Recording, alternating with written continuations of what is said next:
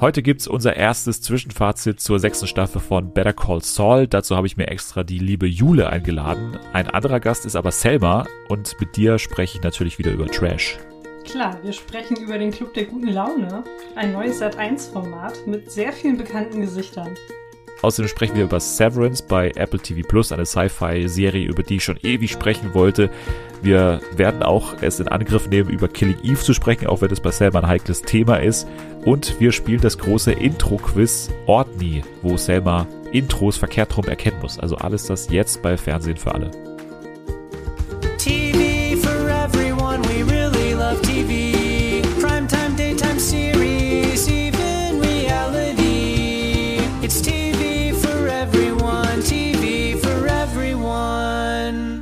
Hallo, willkommen zurück bei Fernsehen für alle an diesem wunderschönen neuen Freitag. Gut, dass ihr wieder am Start seid, gut, dass ihr einschaltet, dabei seid.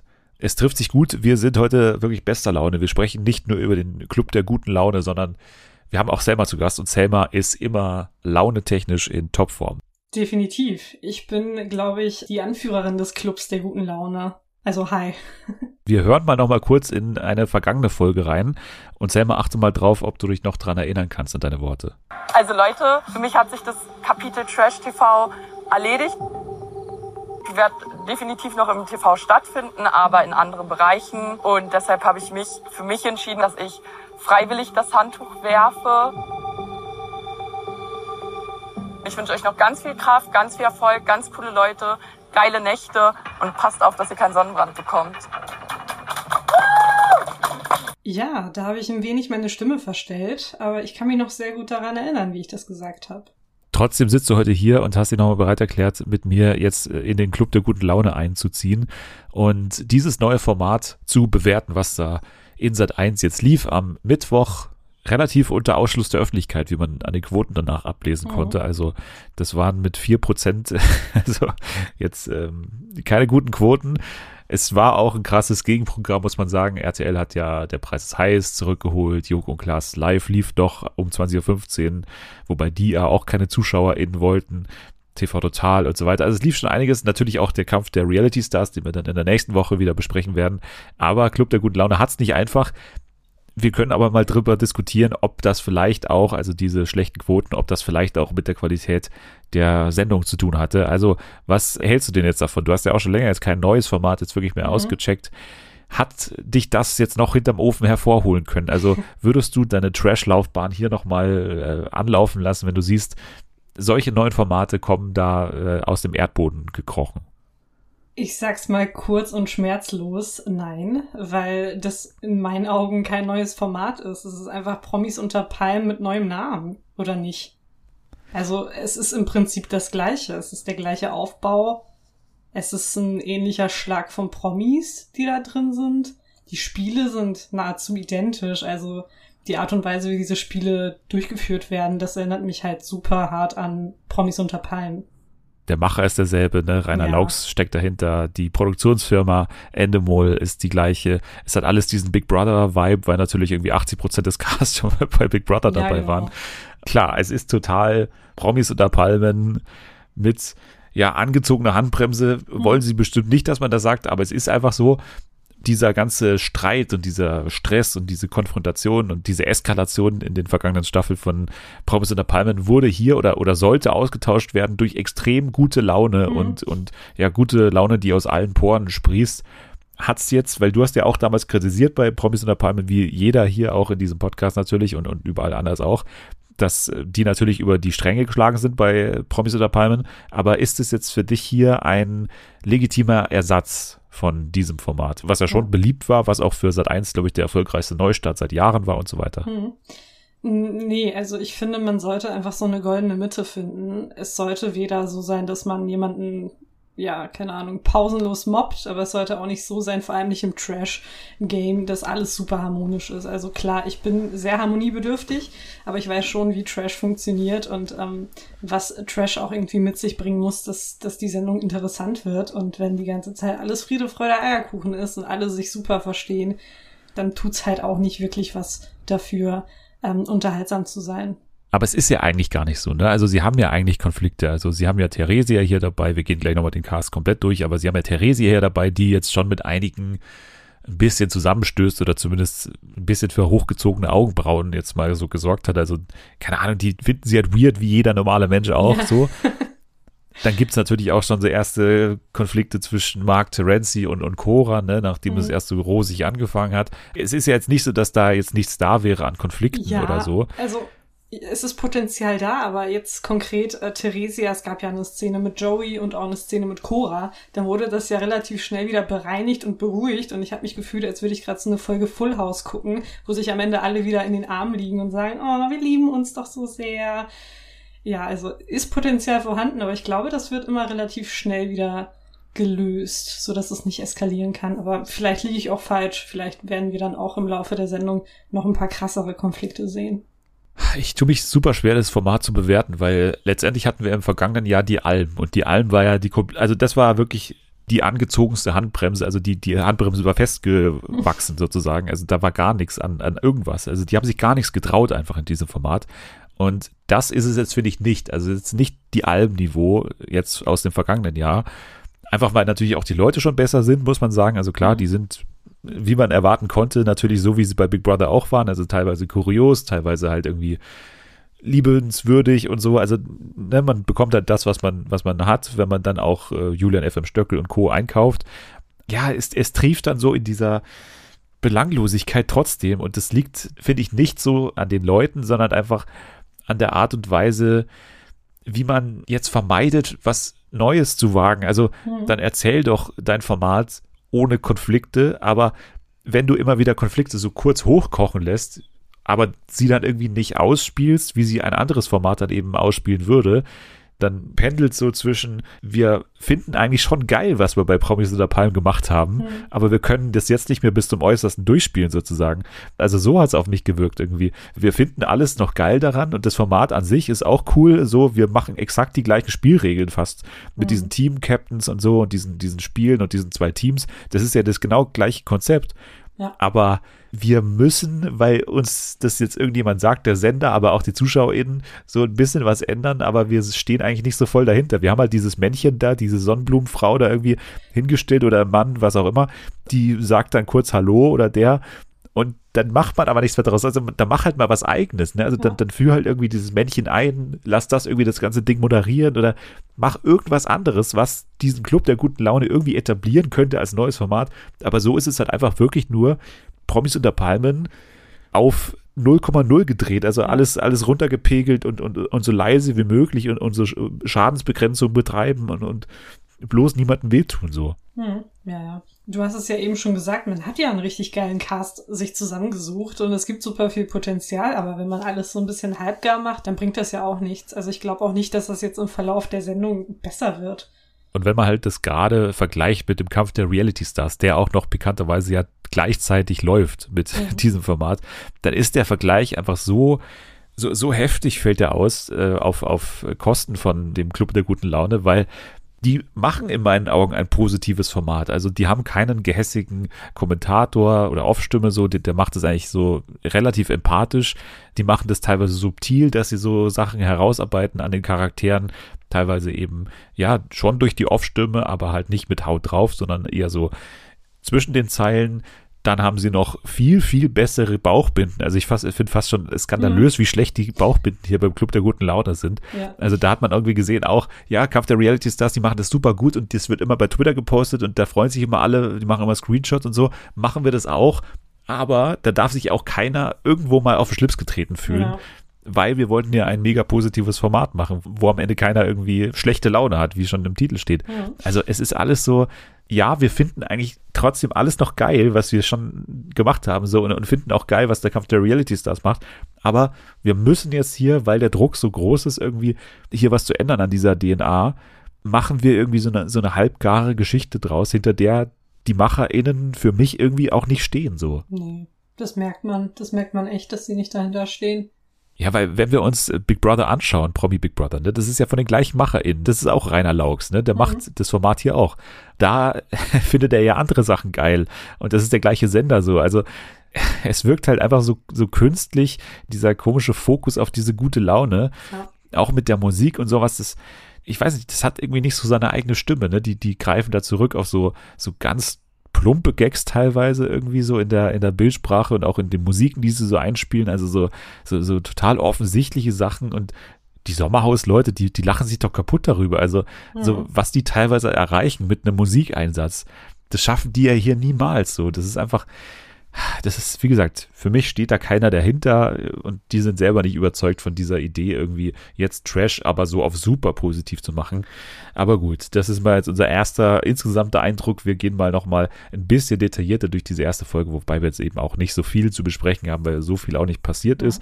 Das Kandidatinnenfeld kann man auch jetzt kurz machen. Also wir haben Julian FM Stöckel, der als erster ankommt, dann gleich mal seine Iris Abel begrüßen darf, die er schon kennt von einer Geburtstags-, nee, Halloween-Party Halloween von Natascha Ochsenknecht. Finde ja. ich auch sehr schön. Dass äh, das natürlich ein, ein Society-Treff ist mittlerweile, die, die Ochsenknechtschen Partys, wie wir ja auch schon aus den, ja, leider nicht gesehen haben bei, den, bei diesen Ochsenknechts, aber bald hoffentlich noch sehen werden in Staffel 2. Also Nathalie und ich hoffen ja drauf. Dann haben wir natürlich noch Mark Terenzi, der so ein bisschen der, der Big Player ist in diesen ersten mhm. Minuten hier oder diesen ersten Stunden. Das ging ja auch ewig lang, diese erste Folge. Aber der Ärmste hat sein Shirt im Flugzeug ver verloren oder vergessen, ich weiß es nicht. Tat mir ein bisschen leid, dass der da so halb nackt durch die Gegend laufen musste mit seinem Sakko und halt unten nicht, also ne, nicht unten, sondern halt oberkörperfrei. Aber gut, das hat natürlich auch Eindruck gemacht bei gewissen Teilnehmerinnen und Teilnehmern. Ja, bei Julian sofort auf jeden Absolut. Fall äh, und später natürlich auch bei Cora. Aber ja, Marc kommt gleich an und es fällt schon auf, ne? Er begrüßt jetzt nicht alle, macht er natürlich auch und sagt, er ist der Jungle Camp und so und Jungle Star und Jungle King und so. Aber er fängt gleich an mit seiner Alkohol- und Drogenvergangenheit. Und man hat das Gefühl, okay, sind wir hier irgendwie Betty Ford, das, das Betty Ford Haus oder, also ist es jetzt auch noch so ein bisschen so Selbsthilfeformat oder sowas? Also anscheinend ja auch, ne? Ja, es ist, glaube ich, von allem ein bisschen was dabei in diesem Format. Danach ist auf jeden Fall noch Cora Schumacher eingezogen, die man natürlich aus dem Motorsport kennt, woher Klar. auch sonst. Ja. Lorenz Büffel würde ich auch als erstes natürlich als Stimmungssänger einstufen mhm. und, und Partyclown, wie er sich hier genannt hat. Eine Sache wusste ich tatsächlich nicht, dass er mal den echten Johnny Depp getroffen hat. Ja, ich weiß nicht, wie es dir ging. Nee, das wusste ich auch nicht. Hat mich überrascht. Danach kam Vanessa Mariposa. Du kanntest sie vor allem aufgrund ihrer Liebelei mit Max Kruse, nehme ich jetzt mal an. Ich kannte sie überhaupt nicht. Also ich habe noch nie von ihr gehört. ich habe tatsächlich das mit Max Kruse dann auch gelesen, weil es ja angesprochen wurde in der Folge. Und sie wollte ja aus Respekt vor ihrem Freund nicht darüber sprechen, aber hat es ja damals auch der Bild erzählt. Ich dachte mir. Ja, das ist so, völlig, hm. völlig weird, weil sie hat es bisher in jedem Format irgendwie mal so, so ganz, so, so mega shady so angesprochen. Also mhm. so, ja, ich erwähne es, ja, damit es mal so out there ist, aber ich will nicht drüber sprechen, so. Ja, aber genau. ja, dann, dann erwähnt es halt gar nicht. Aber das finde ich immer ganz widerlich, ne? Wenn man einfach sich nur so ins Gespräch bringt, genau. mit so einer Information, über die du dann aber nicht sprechen willst. Also, dann mach's halt nicht, ne? Das ist, das finde ich halt super peinlich. Das ist wie so diese Teenager, die auf Snapchat oder so posten, oh, ich bin im Krankenhaus. Und dann fragt man so, warum denn? Was ist los? ja, ich will nicht darüber reden. Okay, dann halt die Fresse oder so.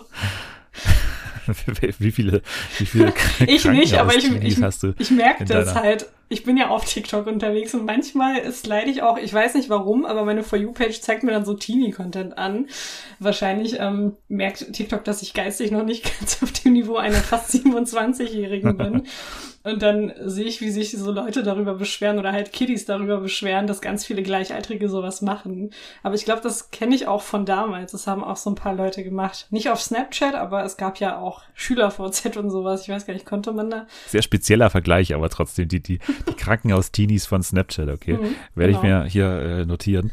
Dann ging es weiter mit Joey Heindle, der, wie gesagt, äh, damals beim Kandidatinnen-Check hier mit, mit Nathalie, als ich hier saß, habe ich ja schon gesagt, ne, er ist ja Rettungssanitäter, hat eigentlich schon gesagt, dass er Trash-TV jetzt hinter sich lassen will und jetzt aber für dieses neue Format zurück ist und äh, ja hier sein Comeback feiert, weil er sich wünscht, dass es das geilste Format im deutschen Fernsehen wird. Und mhm. ja, unser Eindruck ist jetzt wird schwer, also da muss noch einiges kommen, damit Joey dann am Ende zurecht zurückgekehrt ist aus dem äh, Rettungssanitäter-Dasein. Aber scheinbar hat er da ja was gefunden, ne, das ihm Spaß macht und das, ja, ja finde ich auch, finde ich auch ganz cool, ne? Aber mhm. trotzdem wird er gerne hier diese paar Euro auch noch mitnehmen. Hier, dieses Format nehme ich jetzt mal an. Eines meiner Lieblingszitate aus der Sendung ist natürlich von ihm, ähm, When I switch, I go here. Als die ihn da mit dem ich find, Bruder Ich finde aber auch haben. stark, direkt am Anfang, als er Iris gesehen hat, ah, du bist doch die Frau vom Abel. Ja, ja, ja. Und ich dachte erstmal so, ist es jetzt ein Bibelzitat oder was ist es? Aber ja, er hat sie anscheinend schon mal gekannt. Die nächste hat ja auch schon Vorerfahrung, sogar schon Joey Vorerfahrung, denn sie war in derselben Promi Big Brother Staffel und zwar Theresia Fischer. Es wurde gleich mal angestimmt, das Lied Sweet Butter Psycho. Und ja, man hat dann auch schon beim ersten Kommentar von ihr gewusst, dass das jetzt nicht so schlecht gewählt war, weil ja. sie hat gesagt, ich bin kein Busenwunder ja. und ich bin kein dicker Schinkenwunder, sondern ich bin ein was weiß ich Wunder, aber sie hat dann auf jeden Fall das Lange sehr gut Beine. eingegrenzt. Lange, Lange Beine Wunder, genau. Ja. Sehr gut. Und sie hat natürlich einen Begleiter dabei. Also es ist auch so ein bisschen Sommerhaus-Flair ähm, bei ihr, denn sie ist mit ihrem ja, Lebenspartner und, und Kuscheltier in einem in einer Person und zwar Herbert dabei. Herbert ist einfach schon seit GNTM dabei und ich, ich, ich pack's, ich pack's nicht. Ich pack's weder physisch noch psychisch, wenn ich Theresia und Herbert sehe. Ohne Mist, irgendwann lande ich in der Klapse, wenn ich, wenn ich die noch weiterhin sehen muss, weil es ist so schlimm. Ich frage mich Das halt Problem wird sein, dass, dass sie dann ein paar Jahre später selber in der Klapse landen würde und sie dann wieder auf dich treffen würde, quasi. Ja, ich komme nicht drauf klar. Ich komme wirklich nicht drauf klar. Ich frage mich halt wirklich, ob Herbert überall jederzeit mit dabei ist, ob er irgendwie auch beim Sex zuschaut und dann anfeuert oder Theresia macht halt diese Anfeuergeräusche für ihn. Ich, ich, ich, keine Ahnung, ich pack's einfach nicht. Ja, also das war eigentlich mein Lieblingsteil der ganzen Folge, muss man. Also das ist einfach äh, kurios, weil sie einfach so kurios ist und weil sie natürlich auch weiß, dass sie kurios ist und ja. das natürlich alles mit Absicht macht, aber, aber selbst das macht's ja nicht besser. Also wenn das deine Sparte ist im Trash-Fernsehen, die du gefunden hast, dass du die verrückte Truller ja. bist mit, der, mit, dem, mit dem Kuscheltier, dann weißt du aber auch, wie du dich jetzt irgendwie äh, ja, da rauskämpfen solltest normalerweise. Mhm. Aber irgendwie hat sie da für sich eine, eine, eine Sparte gefunden, wie gesagt, die, die für sie irgendwie passend ist. Sie das gleich nochmal, weil ich habe mir hier notiert, der eine Satz, der hier steht, heißt, Herbert hat in die Hose gemacht und der macht jetzt auch nur Sinn, wenn man diese ganze wenn man diese ganze Hintergrundgeschichte kennt, weil ne, er war irgendwie nass anscheinend. Ja. Und äh, ich fand alles sehr gut, was mit Theresia, Herbert und mit äh, Lorenz zu tun ja. hatte, weil, weil er war am, am schönsten davon irgendwie so abgeschreckt von dem Ganzen. Ja, der hatte richtig Angst. Naja, aber dann kam ja einer, auf den du dich natürlich besonders gefreut hast, Sebastian Fobe, mhm. Bachelorette, Bachelor in Paradise und Fitnesstrainer er wirkte so ein bisschen irgendwie fehl am Platz, sowohl ja. also vom Promi-Level irgendwie, keine Ahnung, hatte da irgendwie nicht so reingepasst, weil er ja auch noch nicht bei Promi BB dabei war und äh, ja, er wirkte irgendwie auch so, weiß nicht, so äh, aufs völlig falsche Format gedrillt. Also ja. er hat ja im Gegensatz zu allen anderen so Konfrontation direkt angekündigt, ne, in seinem mhm. ersten Einspieler hat gesagt, so jetzt geht's los hier, ich werde sofort was sagen, gegen ja. mich sagt keiner was und so weiter. Und man hatte gesagt, okay, habt ihr den Einspieler irgendwie für Promi BB vorbereitet und spielt ihn aber mhm. jetzt ein oder so? ja, Hä, ihr wollt doch was ganz anderes machen. Ja. Ich finde generell Menschen super unsympathisch, die so Sachen sagen wie, also als Mann zum Beispiel, Männer sehen mich als Konkurrenz oder Frauen, die sagen, Frauen sehen mich als Konkurrenz. Ich hasse sowas mit einer riesigen Leidenschaft, weil das ist so, oh, wie ernst nimmst du dich denn bitte? Dann ging es weiter mit dem großen Star, ne? Muss man, muss man schon äh, aus objektiven Gesichtspunkten auch sagen, ne? dass Martin Semmerogge als ja Schauspieler und, und großer Schauspieler schon mit, mit großen Leistungen in der Vergangenheit und großen Leistungen bei der Passion vor ein paar Wochen jetzt hier einzieht als bekanntester hier in der Villa und sich gleich mal auch natürlich dementsprechend benimmt und sich äußert. Also ich bin ein Stück Kulturgut und so weiter. und Joey mhm. das eigentlich passend einleitet mit, da kommt einfach mal das U-Boot angefahren. Also ne, der, das Boot-Schauspieler kommt hier rein. Wie findest du ihn hier? Weil dem kann man das nicht vorwerfen, dass der jetzt so eine Trash-Nase ist. Der war zwar schon auch in Formaten dabei und so, aber grundsätzlich ist er jetzt nicht ein Dauergast. Ja, ich weiß nicht. Ich glaube, der hat auch ein bisschen Konfliktpotenzial in sich. Also der ist so. Ja, hätte er, ne? Hätte er, wenn er in einem anderen Format wäre. Also ich habe auch so ein bisschen aufgeschreckt, als er gesagt hat, ja, aber was würde meine Frau dazu sagen, wenn ich hier neben den Mädels liegen würde in einem anderen Bett? Weil dann habe ich gesagt, oh geil, äh, warum geht ihr eigentlich nicht ins Sommerhaus? Weil es wäre doch eigentlich perfekt. Also, das ist doch ein bisschen einer, der mich so erinnert an, an René Weller damals, ja, ne? Genau. So, so sehr von sich selbst äh, begeistert natürlich und auch mit Recht, ne? René Weller war ja auch ein Boxer, der irgendwie viel für Deutschland geleistet hat, wie die Frau auch äh, damals im Sommerhaus nicht wenig erzählt hat es hat so ein bisschen Ähnlichkeiten. Und wenn es da eh so eine, so eine Eifersuchtsnummer auch in der Ehe gibt, dann fände ich es jetzt eigentlich nur verschwendet, wenn er hier in diesem Scheißformat dabei ist, ja. aber im Sommerhaus dann einfach noch nicht dabei war. Also, das war eigentlich mein, mein ständiger Gedanke, wenn Martin Semmelrogge im Bild war.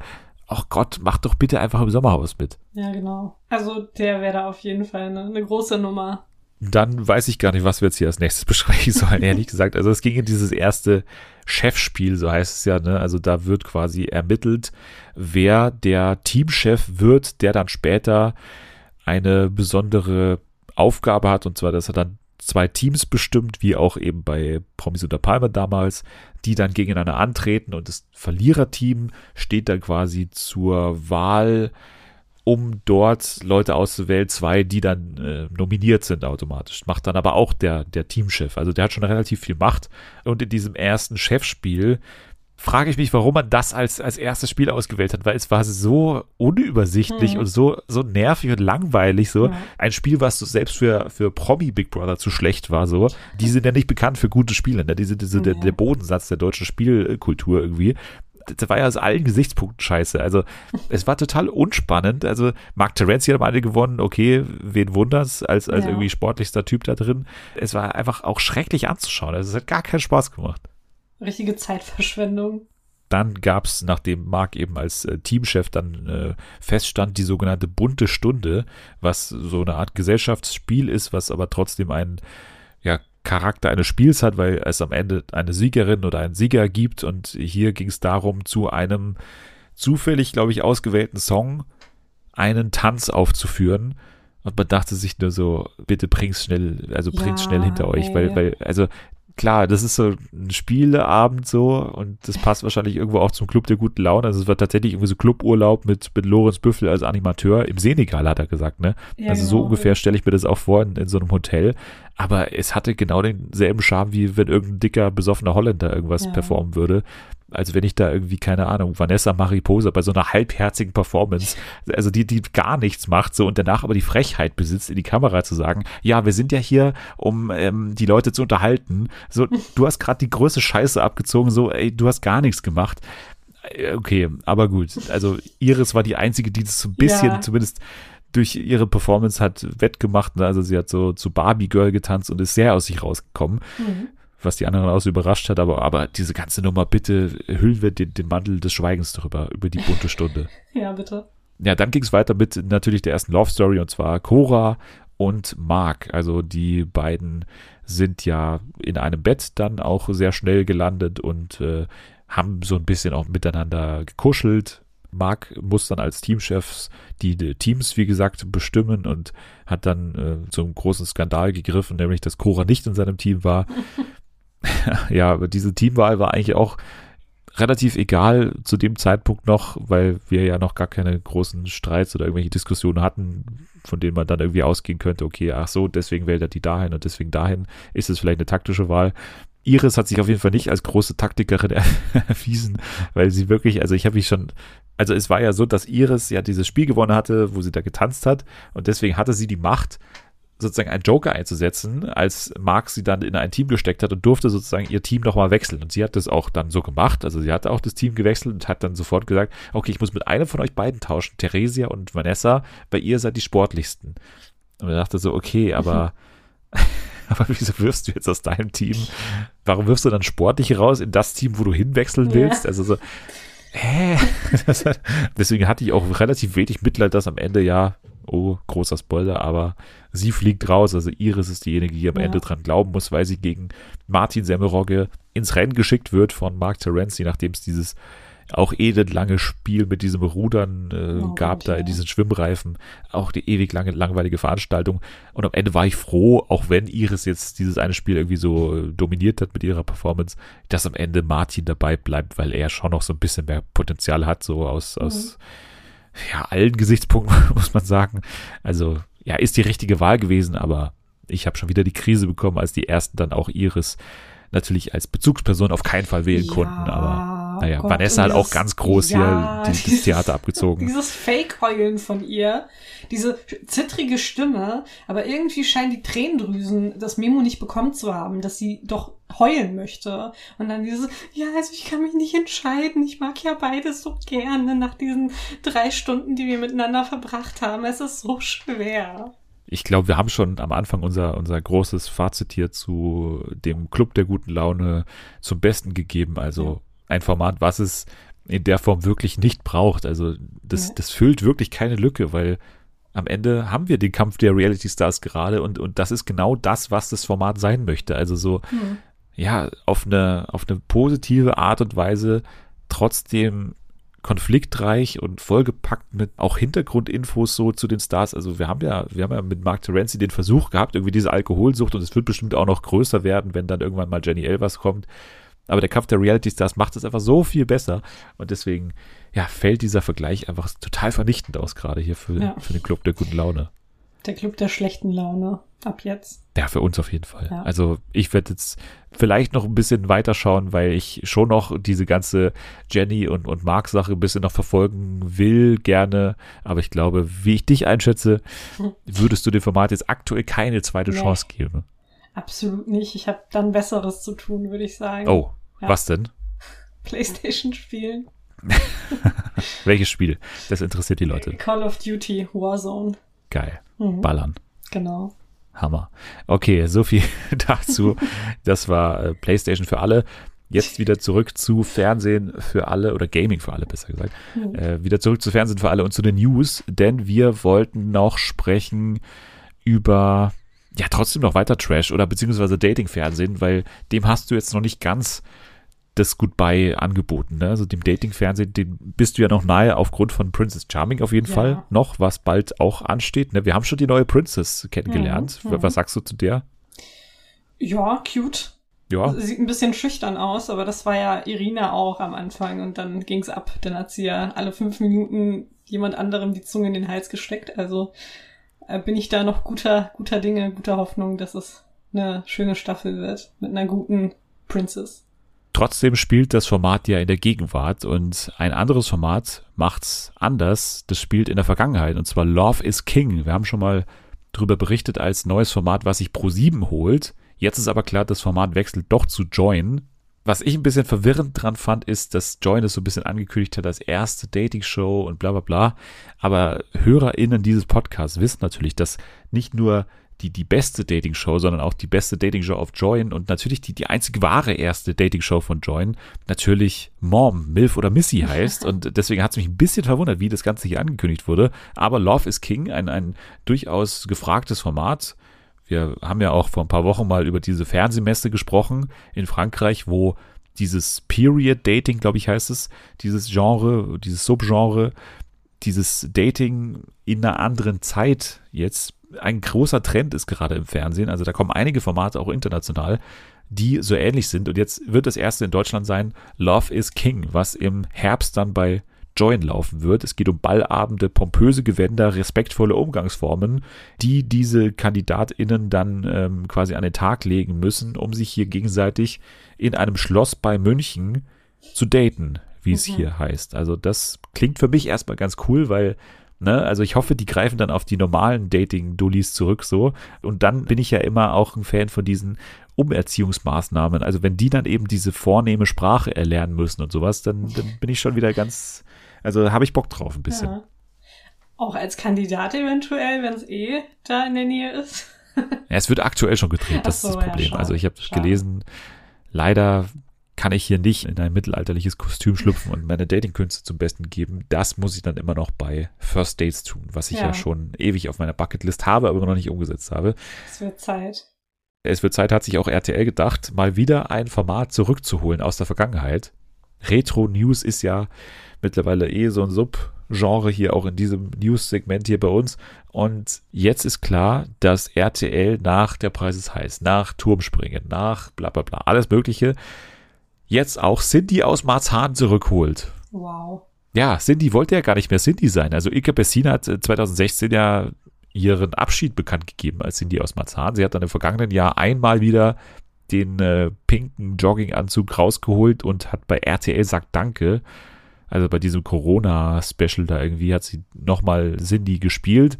Aber jetzt kehrt sie wieder in einer regelmäßigen Show zurück und zwar in der, Achtung, kreativer Name, in der Cindy aus Marzahn Show. Ach du Kacke. Ja, im Mai werden vier Ausgaben aufgezeichnet und es wird halt so eine klassische Personality-Show mit Einspielern und Gästen. Und jetzt würde ich dich mal fragen, rate mal so ein paar Gäste, die hier zu Gast sein Oh, werden. Und ich sag ja. mal so, es sind genau die, an die du denkst und es sind genau die, die sonst auch immer so am späten Samstagabend Ja. bei RTL rumsitzen. Ja, okay, also einmal haben wir natürlich Mario Barth Richtig. und dann haben wir Bingo. auch Oliver Pocher, Hm, Steht hier nicht dabei, aber wird Okay. bestimmt in Staffel 2 dann dabei sein. eventuell Kristall. Auch nicht. Was? Ich weiß nicht, ob der noch im Krankenhaus ist. So. Keine Ahnung. Okay, eigentlich war's das. Äh, Joachim Lambi. Ja, auch, auch nicht, aber auch ein Was guter. ist denn da aber- los? Nein, aber, aber denk mal an, an, an Puppen zum Beispiel. Puppen. Ja, Sascha Grammel natürlich. Ach so. Sascha Oh, Grammel. Ja, Sascha. Ja, okay, das ist halt, ja, typisch, typisch RTL. Ja. Natürlich auch Paul Panzer. Ja, hast du auch vergessen. Ja. Sträflicherweise. Bülent Ceylan hast du vergessen. Bülent Ceylan wollte ich tatsächlich sagen. Das war einer der ersten Namen. Aber ich Abdel Karim dann- auch am ja, Start und Lisa okay, Feller. ja. Also das sind die Leute, die hier angekündigt sind. Also tatsächlich wirklich. Also ich weiß nicht, liegt es, also wo ist der Fehler? Also macht RTL das mit Absicht so, dass sie immer die gleichen Leute einladen oder Die merken, es kommt gut an bei der Zielgruppe, bei dem Publikum, was halt RTL guckt. Und ja, ich glaube, die finden halt auch die Leute super witzig. Die haben auch einen komischen Sinn für Humor, muss ich sagen. Dann wurde bekannt gegeben, dass ein anderer Rückkehrer, also Harry Weidford, hat ja in der Woche jetzt äh, gerade ähm, den Preis des Heiß moderiert. Jetzt äh, bekommt er noch eine neue Show gleich. Und zwar im Herbst wird es eine Schlagershow mit ihm geben bei RTL. Schlager mein Leben heißt es laut Bild. Und darin wird angeblich der neue Schlagerstar gesucht. Was ich ein bisschen merkwürdig finde, weil bei Deutschland sucht den Superstar mit äh, Florian Silbereisen ist ja auch der Schlagerfokus irgendwie jetzt mittlerweile schon so ein bisschen drin. Von daher finde ich es ein bisschen redundant und äh, ja, ein bisschen merkwürdig. Also ich weiß nicht, welche, welche Lücke das irgendwie füllen Ja. soll. Ich weiß es auch nicht. Vielleicht ist die nächste Talentshow was für dich und zwar von Pietro Lombardi wird es demnächst bei TV Now die Lombardi Show geben. Und darin geht er auf die Suche nach Talenten für sein neu gegründetes Label. Oh Gott. Nee, also da muss ich natürlich passen. es reicht schon, dass ich mir die äh, Pietro Lombardi Unterwäsche-Kollektion gekauft habe. Ja, das ist äh, ein anderes Thema, aber es ist ja eigentlich logisch, wäre es, wenn du da jetzt dich bewerben würdest. Und ich sag mal so, bis Ende der Woche hieß es in der Ankündigung, darf man sich noch bewerben, nachdem es Mhm. ja leider aus, aus unerfindlichen Gründen bei The Voice nix wurde, könntest du jetzt hier in der Lombardi Show vielleicht Ja, dein Glück finden vielleicht. als großer Musikstar. Äh, Ich glaube, ich, ähm, ich warte noch ein bisschen ab. Ich muss mal gucken, wie die Show wird und dann bewerbe ich mich vielleicht dann beim nächsten Staffel Mal. 2. Genau. Es ist auch keine Castingshow, zumindest wird es nicht als solche hier beschrieben. Also es ist eher eine Dokumentation, die ihn auch backstage begleitet bei seinen Auftritten, bei der Gründung des Labels und eben bei der Suche nach Talenten. Aber es ist nicht so, dass es hier so mit, mit Jury oder sowas funktioniert, sondern es ist eher Okay. so, wahrscheinlich machen die auch davor schon so eine Auswahl, wen er sich dann da genauer anschaut, mit wem er dann da im Studio so ein bisschen an den Knöpfen rum, rumdreht und sowas. Also mit sowas rechne ich. Es ist eher so Nachfolger von der Menowin-Doku und deswegen vielleicht auch ein bisschen interessant für Jana, aber, aber für Mhm. mich eher, eher wenig. Ja, ja, ja, wenn ich es jetzt so sage, dann eigentlich ja schon wieder. Ne? Also ja, machen wir uns nichts vor. Du wirst reinschauen. machen wir, das ist wahrscheinlich, wahrscheinlich wahr. Wir sind heute sehr musikalisch. Wir gehen zum ESC, der ja auch sehr, sehr bald ist. Ich glaube jetzt in einer Nächste guten Woche, Woche, oder oder? so, Ja. oder? Ich glaube Ja. schon. Am Dienstag ist schon das erste Halbfinale, ich, habe ich hier stehen. Es gibt technische Probleme bei der Show. Also, das ist die große Überschrift. Es gibt eine kinetische Sonne, heißt das Ganze. Das ist anscheinend so ein großes, rundes Ding mit so Scheinwerfern und, und Motoren, wie das Ganze betrieben wird. Das ist das große Ding auf der großen Bühne. Und das funktioniert nicht so wie geplant. Und deswegen hat der Sender Rai, also der italienische ausstrahlende Sender, hat entschieden, dass ein Teil dieser Sonne nicht eingesetzt werden wird. Und deswegen müssen jetzt alle oder viele internationale Teams ihre Auftritte umplanen, was gerade so ein bisschen zu Kopfschmerzen führt bei den ganzen Leuten. Und Mhm. es ist dabei aber gar nicht gesagt, ob diese Sonne vielleicht doch noch irgendwie in Betrieb genommen werden kann. Es wurde jetzt quasi nur aus Fairnessgründen gesagt, okay, wir können nicht damit äh, trainieren und proben, deswegen streichen wir das für alle sozusagen und äh, setzen es dann, wenn wir es doch noch hinkriegen, vielleicht in den Pausen ein oder so. Aber auf jeden Fall für die Performances wird diese Sonne keine Rolle spielen. Was den großen ESC-KennerInnen vielleicht wie dir jetzt was sagen wird oder irgendwie einen, einen Anhaltspunkt geben wird, wie die ganze Show dann wird. Mir ist es relativ wurscht, aber ich wollte es mal durchgeben. Ja, mir ist es tatsächlich in diesem Jahr auch super wurscht. Also ich hatte, glaube ich, noch nie so, so wenig Lust auf den ESC. Warum das denn? Ich habe das Gefühl, das wird dieses Jahr noch politischer als sonst. Und irgendwie habe ich jetzt auch die Acts mir nicht wirklich angeschaut. Der deutsche Act ist ja sowieso zum Vergessen. Aber das mit dieser Sonne habe ich mitbekommen, weil ich so ein paar Ausschnitte gesehen hatte von den Proben und da haben sich sehr, sehr viele über diese Sonne beschwert und haben gesagt, yo, mach die mal weg, weil sonst ähm, bringt das Ganze nichts. Wenn es dann die ganzen Artists stört bei ihren Auftritten, ist natürlich nicht so praktisch. Sonne Scheiße, würde ich sagen, am Ende. ähm, ähm, ja, sorry. Ähm, ich habe ähm, über mich selber gelacht, weil ich das gerade lustig fand. Aber War's auch. Ähm, ja, danke. Ähm, wir bleiben musikalisch weiterhin und gehen nochmal zu The Mars Singer, weil es anscheinend Pläne gibt aus den USA, eine weltweite Mars Singer Show zu machen. Oh Gott. und der Arbeitstitel lautet One World, One Masked Singer.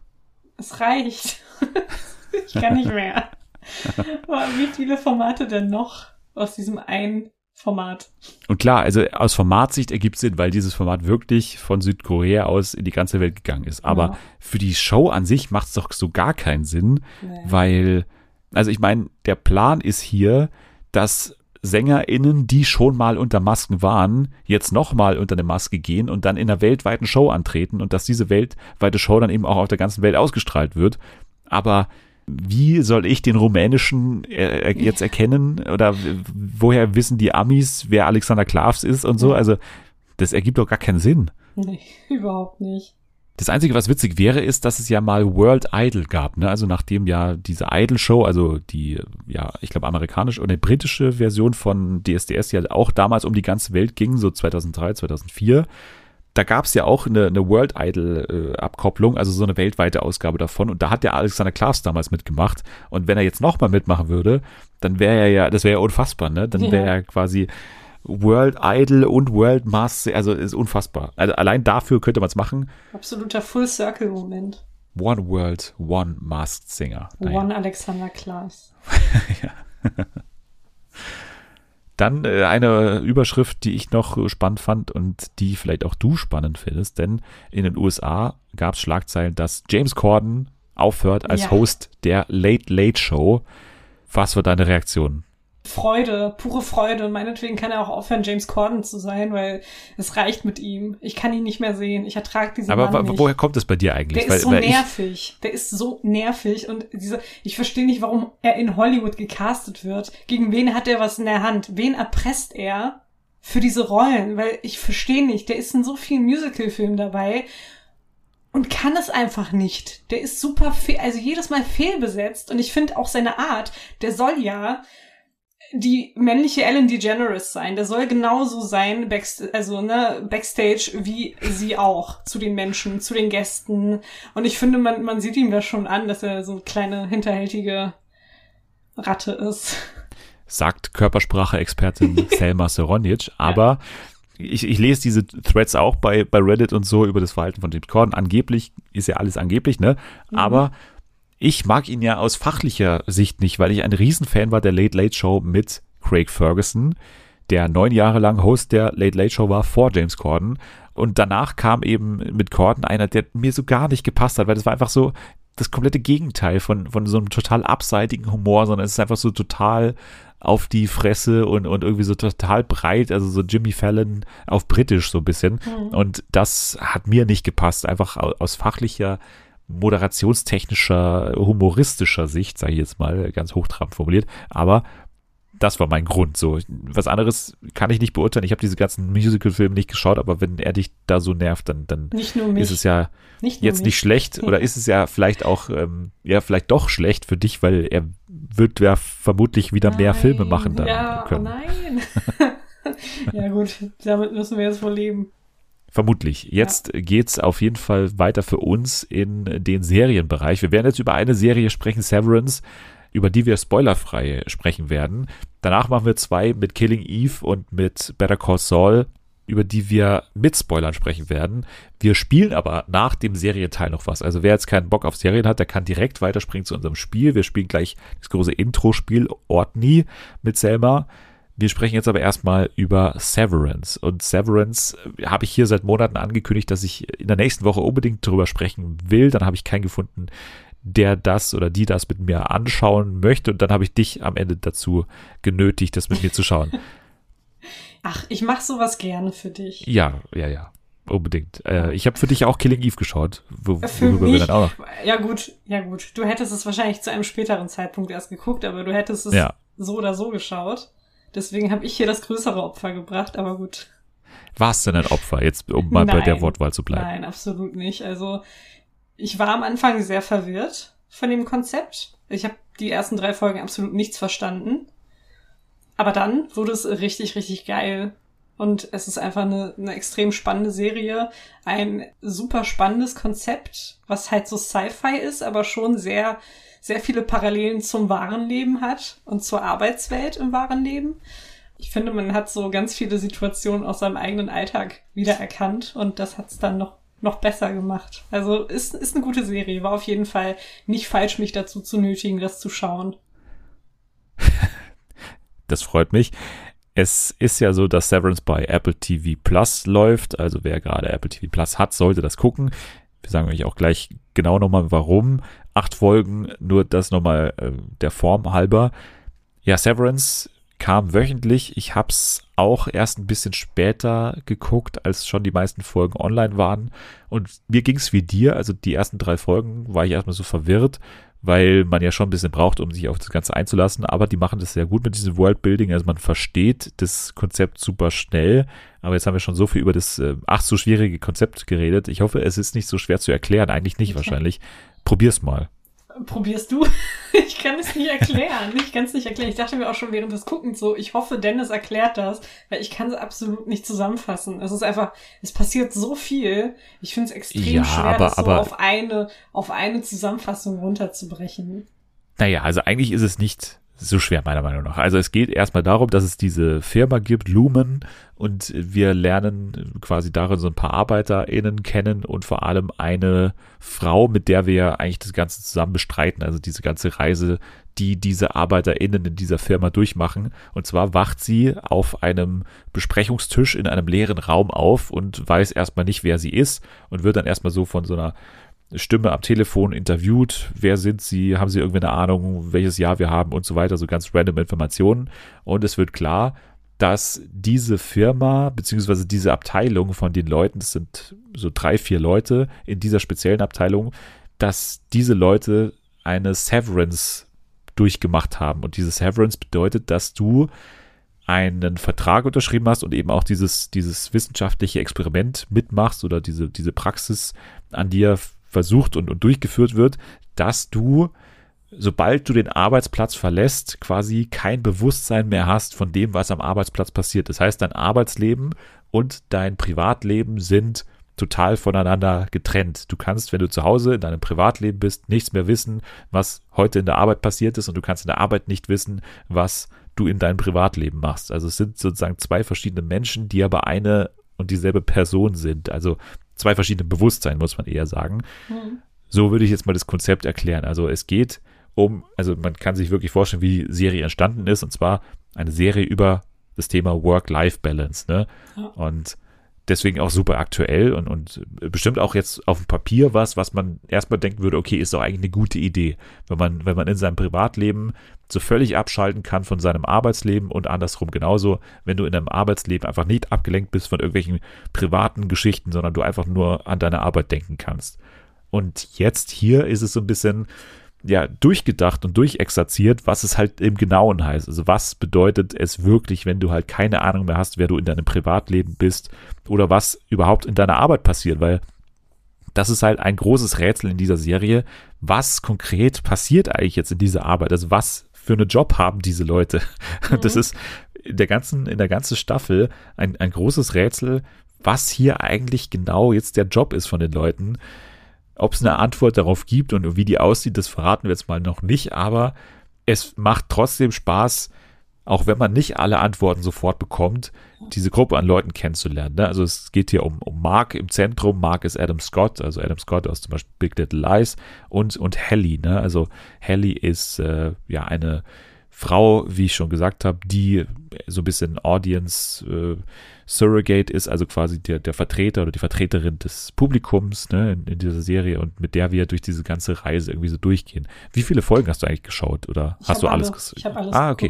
geguckt. Krass, weil, weil da kannst du ja auch beurteilen, ob es sich jetzt lohnt, weil du, also nehme ich jetzt mal an, dass es sich für dich gelohnt hat, aber was sagst du denn jetzt so zum Finale? Also bei einer Sci-Fi-Serie ist es ja besonders wichtig, ob am Ende man, man einigermaßen satisfied ist mit dem Ende so an Antworten, was man bekommen hat. Es wird eine zweite Staffel geben, das ist Mhm. schon bestätigt, zum Glück. Ja. Aber bist du jetzt mit diesem Finale auch einverstanden gewesen? Ja, also mit Hinblick auf die Tatsache, dass es auf jeden Fall eine zweite Staffel geben wird, bin ich mehr als zufrieden, weil es natürlich sehr viele Cliffhanger gab. Und ähm, ich denke, das ist definitiv ein guter Einstieg in die zweite Staffel. Also es hätte definitiv auch schlimmer kommen können.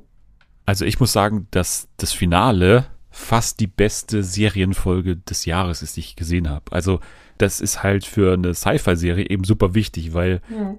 ganz oft hat man eben die Sache, die, die bauen was super Spannendes auf, aber haben dann irgendwie, man merkt schon selber nicht so die, die Antworten darauf, auf dieses ganze Mysterium, was sie da, was sie da aufbereiten. Aber hier habe ich das Gefühl, und es gab auch ein sehr interessantes MAA bei äh, Twitter mit dem äh, Macher, dessen erste Serie das übrigens ist, Dan Erickson. Keine Ahnung, wie er das gemacht hat, aber er hat hier erstens mal einen mega Cast zusammengetrobbelt und halt auch noch Ben Stiller als, äh, als Regisseur auch noch dazu genommen Ja. und hat ja eine mega Serie gemacht. Und der hat eben auch äh, ganz klar gesagt, es gibt total viele Pläne schon für die nächste Staffel. Die wissen sehr genau, wo es hingeht damit. Und ja, es gibt auch so ein paar Mysterien, die jetzt schon angerissen wurden. Und ich habe mir super viele YouTube-Videos auch dazu angeschaut, die jetzt schon angerissen wurden in der ersten Staffel, die auch bestimmt nochmal aufgegriffen werden. Also man hat das Gefühl, da eine sehr durchdachte Serie vor sich zu haben, oder? Ja, ja, auf jeden Fall. Aber ich dachte mir stellenweise auch so, was äh, dieses Autorenteam hat einfach den komischsten Scheiß sich ausgedacht und das dann in eine Folge verarbeitet. Also manchmal denke ich mir so, wie sind die denn darauf gekommen? Es gab echt Situationen, in denen ich mich gefragt habe, waren die alle auf Drogen oder so? Aber ist halt letztendlich trotzdem richtig gut gewesen. Ja, es ist ja dieses Worldbuilding, was total gut funktioniert. Also man hat Ja. das Gefühl, diese, diese Firma, da gibt's Regeln drin, die man versteht, da gibt's irgendwie eine Machtstruktur, die man versteht. Ne? Also wir haben auch Ja. noch äh, Patricia Arquette dabei als Miss Cobell, also Mhm. eine ja, Bösewichtin, also die ist so ein bisschen der Gegenspieler von dieser ganzen äh, Kerneinheit um, um Mark und um Helly. Mhm. Und die macht es natürlich auch sehr gut, weil Patricia Arquette Ja. einfach immer gut ist. Wahnsinn. Richtig, richtig gut.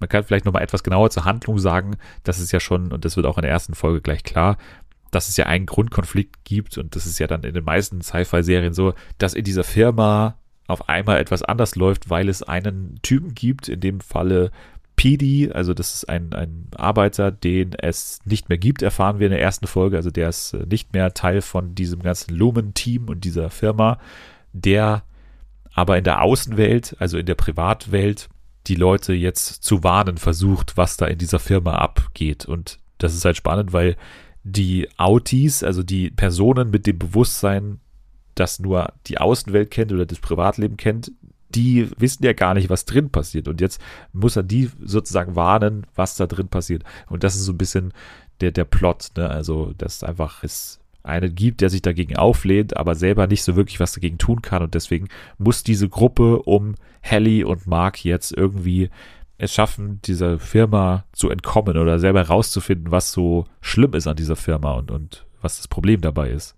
Was mich halt die ganze Zeit über richtig irritiert hat, ist dieser Begriff des Autis und des Innis, weil es damit andere Assoziationen gibt. Und die haben das die ganze Zeit gesagt.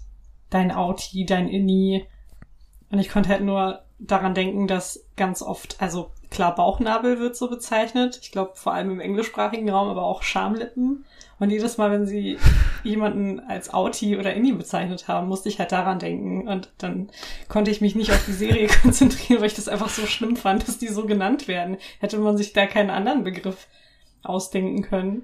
was ja so perfide ist, ist, dass, dass alle, die da drin sind, irgendwie auch so, so, oder viele von denen so, so Kosenamen oder so, so Kindernamen haben. Ne? Ja, also genau. ist ja kein Zufall, dass Helly, Helly heißt zum Beispiel. Mhm. Oder auch, dass Pidi Pidi hieß. Sondern das ist immer so, so ein Begriff, den man eben denen gibt, weil, weil die auch so ein bisschen natürlich so, so eine dumme Art und Weise haben. Ne? Also die sind Ja. einfach nicht so erfahren, die Leute, die da nur eben da drin arbeiten, weil sie einfach nur das Ziel haben oder nur den, den Sinn haben, da drin zu arbeiten und sonst einfach nichts wissen über so, so teilweise. Also es gibt da eben auch Leute drin, die ja so ein bisschen mehr noch severed wirken. Also die Mhm. sind noch mehr sozusagen nur in der Arbeitswelt äh, festgehangen, weil, weil die halt teilweise so, so Sachen wie so Interaktion oder sowas einfach nicht beherrschen, so, oder, oder die, Mhm. die sind halt da auf so einem Stand von so einem Kind oder sowas, Ja. was es gerade erst lernt. Und das macht es auch nochmal so spannend. Also auch nochmal innerhalb dieser Firma so Unterschiede zwischen einzelnen MitarbeiterInnen so festzustellen. Womit ich dich ja geködert habe, ist ja eine Nebenhandlung eigentlich, also eine, eine queere Geschichte. Wie hat die dir gefallen? Ja, also es war halt die ganze Zeit eher so unterschwellig queer, muss ich sagen. Es hat sich angebahnt. Ja, also war ganz süß, aber hat jetzt, hat jetzt nicht wirklich, ich weiß nicht, hätte man auch weglassen können. War süß, ein glaub ich bisschen nicht. Repräsentation zu haben. Ja, äh, nicht komplett Ich glaube ich weglassen. glaub nicht, dass man weglassen kann, weil es, Ja, glaube ich, ja, eine nicht mega komplett. große Geschichte in Staffel 2 noch Ja, mal das glaube ich auch, aber man hätte vielleicht einige Szenen weglassen können. War jetzt nicht die wichtigste warum? Handlung. Jetzt, weiß ich nicht. Es war einfach Es ist doch voll schräg. Character Building für Christopher, die. wie heißt der nochmal? Ich habe ihn doch mit Angelina Jolies Vater verwechselt am Anfang und war richtig verwundert. Christopher Walken. Ja, genau, Christopher Walken, dass er, dass Angelina Jolies Vater, der ja in der Vergangenheit mit so Trump-Supporting-Sachen aufgefallen ist und auch, glaube ich, mit homophoben Sachen, da habe ich mich so gewundert, hä, was war das für ein Sinneswandel? Warum spielt er da jetzt mit? Und dann habe ich gegoogelt und habe ähm, ja herausgefunden, dass er es gar nicht ist, sondern Christopher Walken. Weiß nicht, ich fand, die, die hatten nicht so wirklich Chemie, die beiden. Ach Quatsch, was redest du denn? Natürlich Fand hat die ich Chemie. Halt, nein, fand ich halt überhaupt nicht. Es war ja auch ein bisschen Teil dieser ganzen Geschichte, dass sie nicht diese Chemie haben, weil es da erstens total verboten ist, da drin solche Gefühle zu haben und zweitens, die eben so private Gefühle wie Liebe Ja. oder Zuneigung gar nicht fühlen dürfen oder fühlen können eigentlich. Und deswegen wirkt sie auch so ein bisschen so kindlich und so eher wie so eine Schulhof-Flirt. Es gab ja diese eine Szene, wo da ein bisschen was passiert und ähm, das habe ich halt absolut nicht kommen sehen, weil, keine Ahnung. Also für mich haben die jetzt nicht wirklich Chemie, aber du hast wahrscheinlich recht. Das ist einfach diesen ganzen Umständen geschuldet, dass da ja keine Romantik oder allgemein keine Gefühle aufkommen dürfen, weil das alles sehr neutral und alles sehr professionell bleiben muss. Ich würde mal noch mal gerne hervorheben, wie gut es aussieht. Also das muss man auch sagen. Ben Stiller führt, glaube ich, in sechs oder, oder fünf Folgen davon Regie. Ich habe ja damals schon Escape at Dannemora gesehen, dieser, diese Gefängnisserie oder diese Gefängnisausbruchsserie, auch schon mit Patricia Arquette übrigens. Das war ja schon richtig gut inszeniert und auch hier übrigens ähnlich, weil, weil er inszeniert ja auch einen Innenraum, eigentlich nur in diesem Gefängnis damals und das war schon sehr kreativ, wie er das gemacht hat.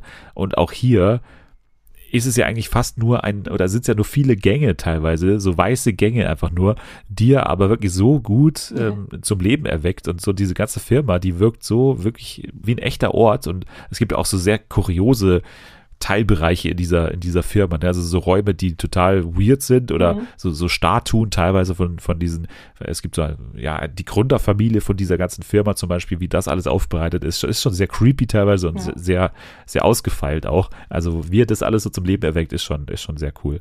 Ben Stiller eben auch noch ein, ein großer Faktor da drin, eben hinter der Kamera. Und äh, ich würde sagen, dabei belassen wir es erstmal, weil ich bin sehr froh, dass es dir gefallen hat, ehrlicherweise. Und dass du jetzt hier mir nicht äh, die Gegnerin machst, gegen die ich jetzt hier anreden muss, sondern dass wir beide sagen können, dass ihr da mal reinschauen solltet. Genau. Sehr gut. Dann war das Severance. Schaut unbedingt rein. Eine der besten Serien des Jahres.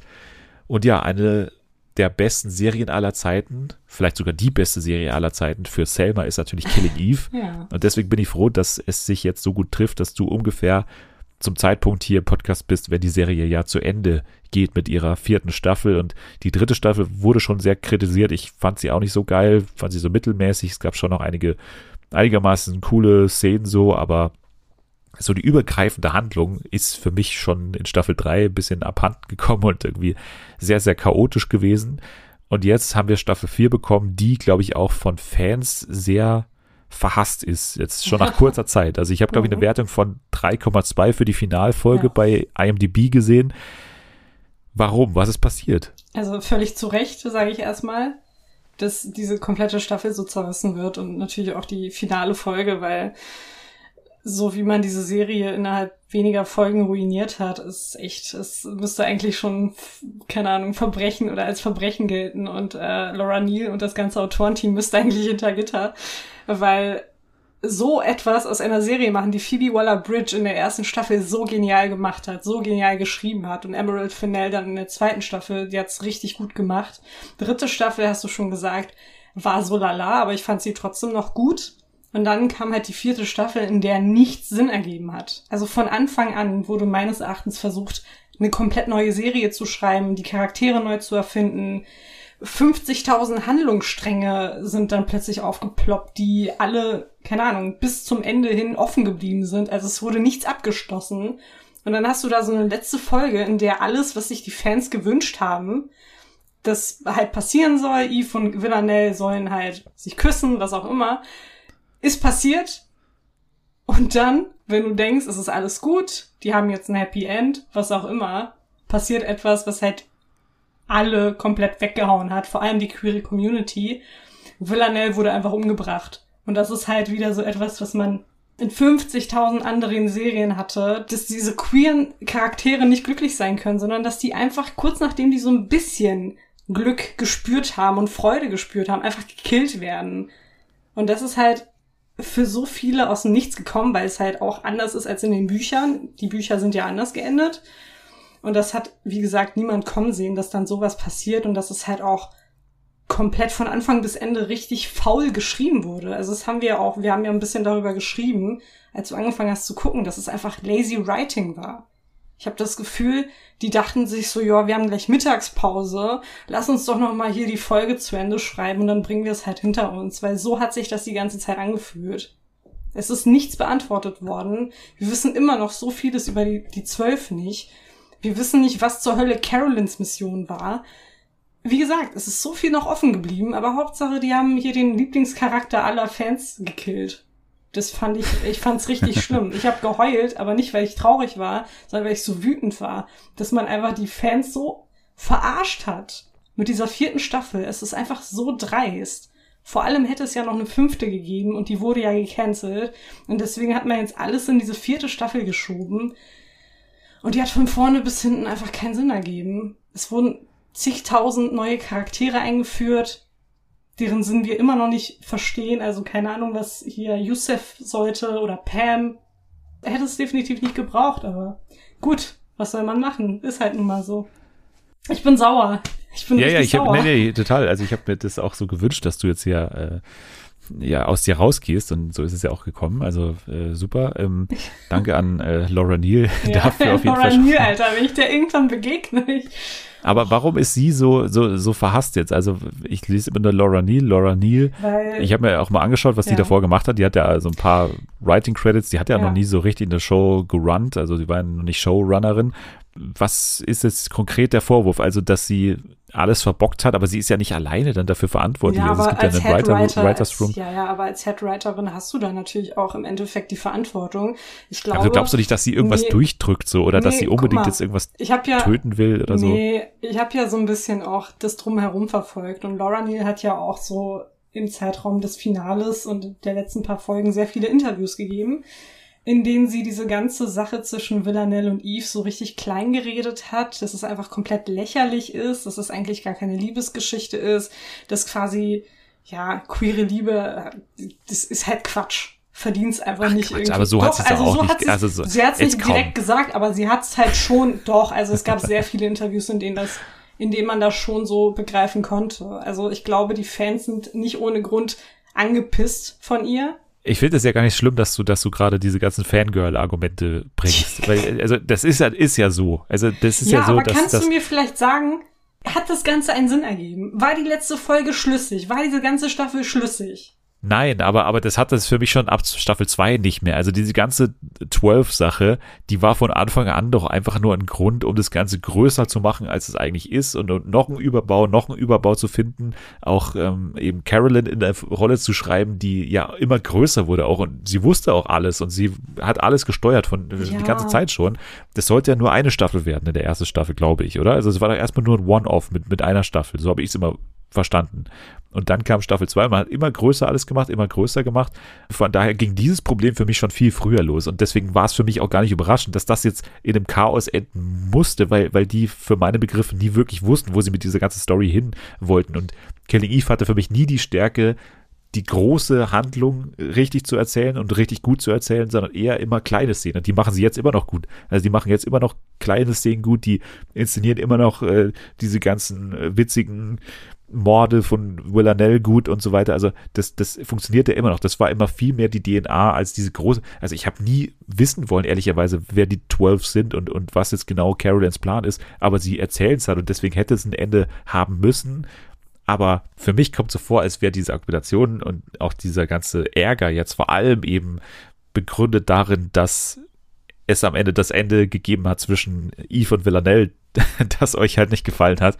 Ich muss sagen, ich hätte mir kaum ein Ende vorstellen können, in dem beide überleben. Also jetzt mal rein aus, aus Gründen, dass es ja irgendwie zu Ende sein musste. Also ja, es wäre für mich kein Ende gewesen, wenn, wenn die beiden auf einmal in der letzten Folge zusammenfinden und dann aber man sagt, jetzt ist Schluss, jetzt leben sie so weiter. Wie soll das Leben von denen aussehen? Also wie es soll deren Zusammenleben sein? Es gibt dieses Leben doch in den Büchern. Es gibt dieses Leben im, im vierten Buch. Warum hat man sich denn nicht an das Buch gehalten? Es gab ja die Vorlage. Es gab ja die Vorlage, nach der die ganze Serie überhaupt angefangen hat, nach der sich Phoebe Waller-Bridge auch gerichtet hat.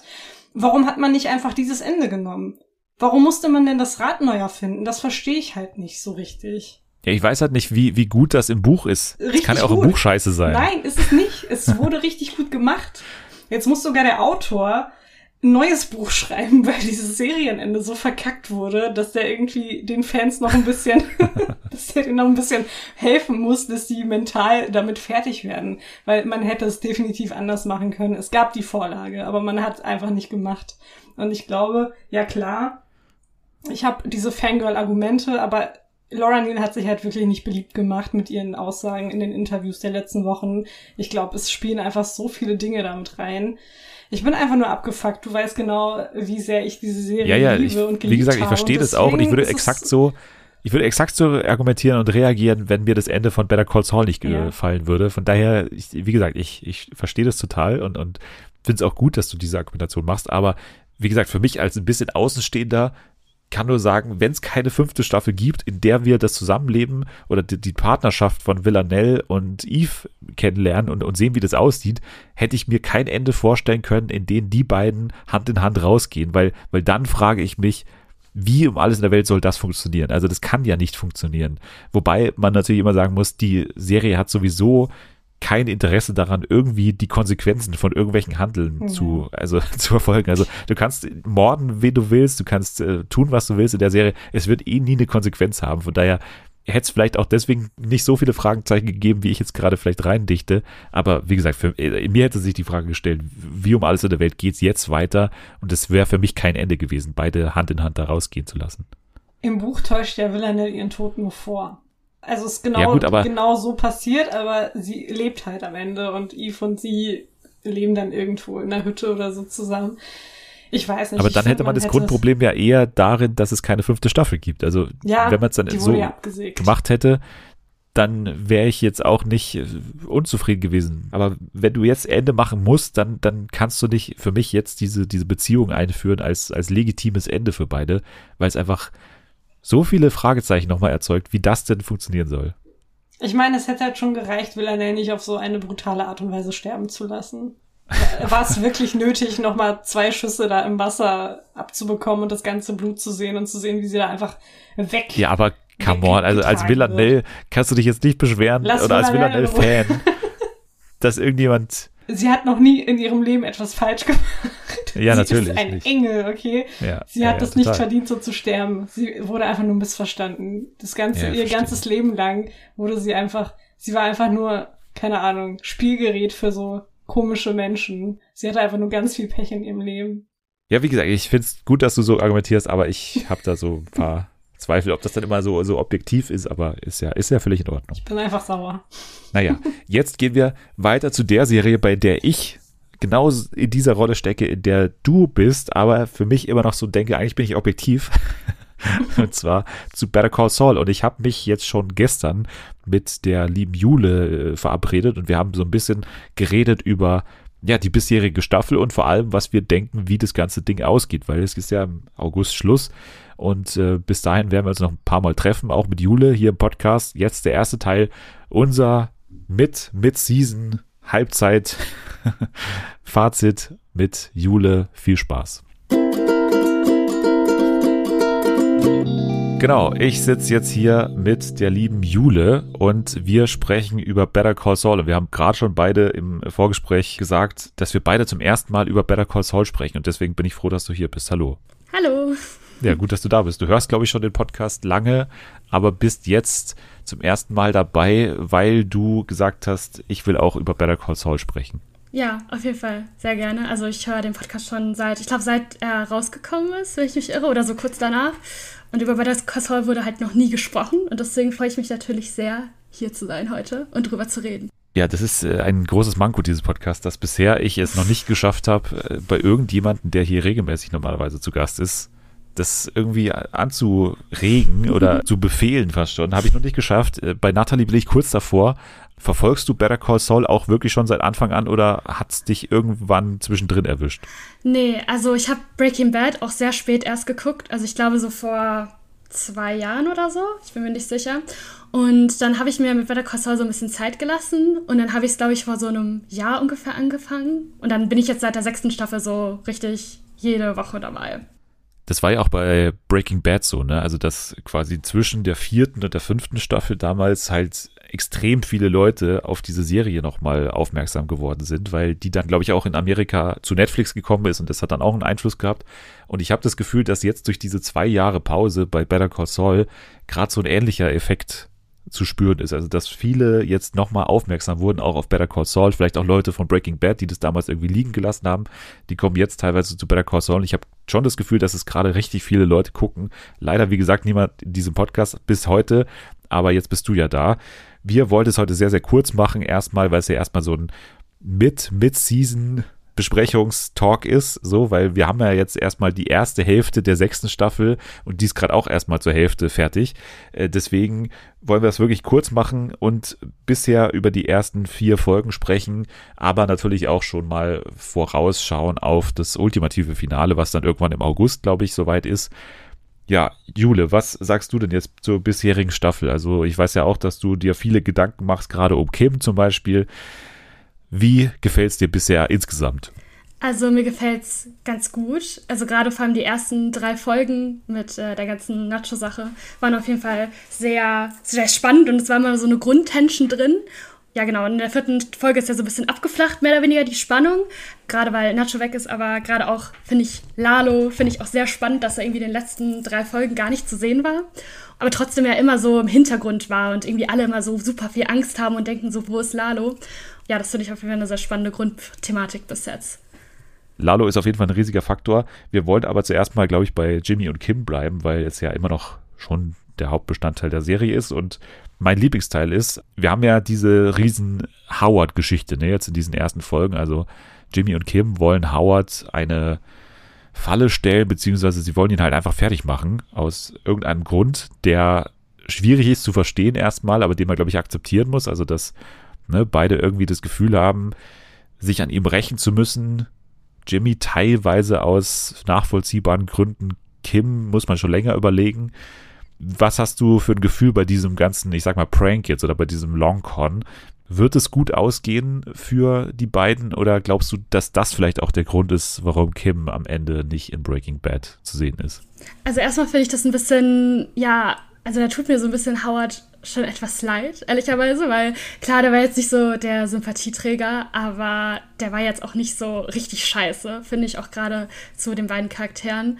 Und also was ich denke, was so, wie die Geschichte ausgehen wird, ist, ich glaube, dass Kim auf jeden Fall sehr stark äh, damit auf die Schnauze fliegen wird. Also ich kann mir sehr gut vorstellen, dass sie dadurch irgendwie eine Grenze überschreitet, weil man merkt ja so ein bisschen, dass Kim ja eher so ein bisschen die aktivere ist und ich kann mir vorstellen, dass sie dann vielleicht sogar am Ende ihre Lizenz eventuell verliert und vielleicht ins Gefängnis oder sowas kommt.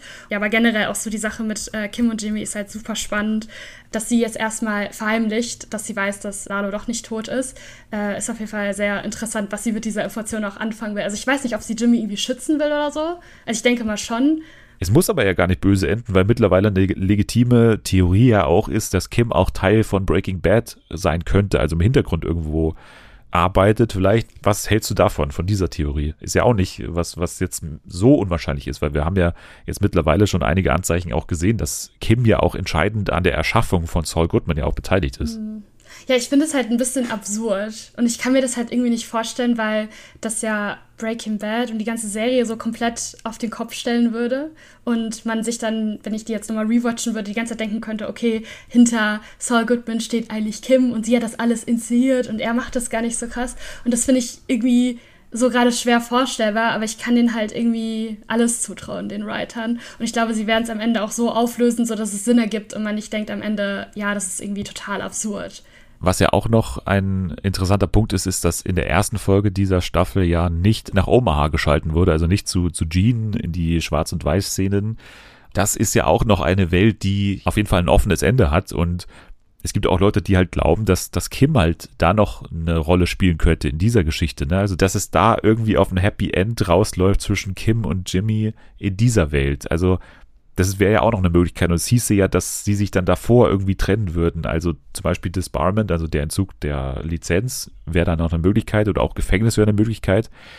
Und was wir auch noch haben, ist dieser Anruf, ne, den wir in Staffel 5 irgendwann mal mitbekommen haben. Das heißt, es gibt irgendwann einen vereinbarten Anruf zwischen Jimmy und einer unbekannten Person, den seine Assistentin Francesca ja vermittelt. Also auch das ist ja noch so ein offener Thread, den wir irgendwie noch haben der mich so ein bisschen dazu verleitet, dass ich glaube, dass, dass Kim nicht stirbt, sondern irgendwas anderes mit ihr nee, passiert. Das glaube ich sowieso nicht, dass sie stirbt, weil das würde irgendwie ihrem Charakter nicht gerecht werden und hätte auch keinen Sinn, weil Jimmy und Kim sind so ein eingespieltes Team und Jimmy liebt ja auch Kim und es wäre ein bisschen komisch, wenn er dann in Breaking Bad eingeführt wird und seine Geliebte ist gestorben und ähm, er ist einfach super happy und fröhlich, ihm geht's richtig gut. Das passt irgendwie nicht so zu ihm man muss ja sagen, eine Frage, die ständig die Writer auch in ganzen Interviews und so immer wieder wiederholen, ist, what problem does becoming Saul Goodman solve? Also welches Problem behebt es, dass Jimmy irgendwann gesagt hat, okay, jetzt bin ich full Saul Goodman?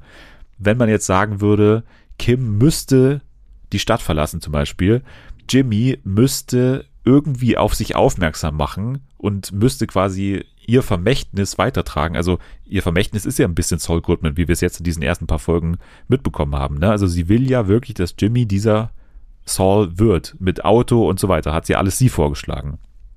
Und dass diese ganzen Werbespots, die Jimmy macht und, und Saul dann später macht, dass das auch eine Art und Weise ist, wie er irgendwie eine Aufmerksamkeit irgendwie durchs Fernsehen zum Beispiel, weil er macht ja auch viele Fernsehspots und so, auf sich zieht, damit Kim das, da wo sie auch immer ist, also zum Beispiel jetzt im Gefängnis, wo man auch Fernsehen bekommen würde oder auch in einem anderen Staat oder so. Ich weiß nicht, ob man da dieses Fernsehprogramm dann empfangen würde, aber dass seine Bekanntheit damit zu tun hat, dass er auf sich aufmerksam machen will, weil er nicht mit ihr persönlich in Kontakt sein kann irgendwie. Also es könnte auch rein theoretisch sein, aber ich, ich wie gesagt, ich lasse mich da am Ende nochmal überraschen. Also ich glaub, finde, die haben auf jeden Fall, glaube ich, nochmal so ein Ass in Ärmel und werden, glaube ich, nochmal alles umdrehen und vielleicht liegt es auch relativ offensichtlich vor uns, aber keiner kommt drauf, aber ja, mal gucken. Aber wir gehen noch mal zu einem anderen Charakter. Wir wollen ja relativ schnell hier durchhopsen. Und ja, du hast Nacho schon angesprochen. Ne? Also Nacho war ja logischerweise auch ein großer Teil dieser ersten drei Folgen. Also das hat man schon ein bisschen gemerkt in den ersten zwei, dass sehr viel Nacho ist. Und ja, ich habe dann schon gedacht, okay, der wird höchstwahrscheinlich die ganze Serie nicht überleben. Aber dass er so früh dann auch auf Wiedersehen sagen muss und stirbt in Folge drei, ich habe es nicht so früh kommen sehen und habe mich ein bisschen auch überrascht. Nee, also es hat mir auch so ein bisschen das Herz gebrochen, ehrlicherweise. Also ich habe schon gemerkt, so dass in den ersten beiden Folgen das Ganze schon sehr schnell voranschreitet. Und generell auch ein super starker Fokus auf Nacho war. Und dann in der dritten Folge, als er dann seinen Vater anruft und das letzte Gespräch führt und dann waren wir in dem Moment klar, okay, gut, ich glaube, es wird sehr schwer für Nacho, diese Folge noch zu überlegen, weil es war so ein typischer Abschiedsanruf, also wie er dann so sagt, ja, ich wollte dich nur, ich glaube, ich wollte dich nur anrufen und deine Stimme hören, wie er das so sagt und auch richtig gut gespielt von Michael Mando an der Stelle, also es war wirklich, es hat mir einfach das Herz zerrissen. Ja, war richtig schlimm für mich. Vor allem, weil ich mir auch schon gedacht habe, okay, der wird jetzt nicht, als er die Waffe hatte, der wird jetzt nicht äh, auf die anderen schießen oder versuchen zu sich verteidigen. Dann war es mir relativ klar, dass er sich dann den Kopfschuss geben wird. Und so ist es auch gekommen. Und äh, ja, es war sehr schrecklich. Auf jeden Fall hatte diese Geschichte ja schon auch Einfluss auf Gus, weil Gus dadurch ja auch weiß, dass Lalo noch am Leben ist. Und jetzt ist die Frage, was hat Lalo vor? Ich denke mal so, es gibt ja einen Sinn, warum er jetzt in den letzten drei Folgen, ja, in den drei Folgen nicht aufgetaucht ist und er so, so im Hintergrund die ganze Zeit war. Und deswegen glaube ich, gibt es auf jeden Fall am Ende einen riesengroßen Knall. Aber das Problem ist, was ich mir so gedacht habe, es kann ja gar nicht so einen großen Knall geben, weil diese wichtigen Personen, die leben ja alle noch. Also die leben ja auch noch im Breaking Bad. Und ich kann mir halt nicht vorstellen, dass Lalo einfach so da irgendwo reinmarschiert bei Gast meinetwegen, ohne irgendwie einen großen Plan in der Hinterhand zu haben und dann einfach so von dem getötet wird. Das glaube ich halt nicht. Also der ist ja nicht dumm. Aber es muss ja irgendwie nach hinten losgehen, weil er kriegt ja am Ende nicht das, was er will. Also die Rache, die er an Gast nimmt, kann er ja letztendlich nicht machen, weil Gast lebt ja am Ende noch.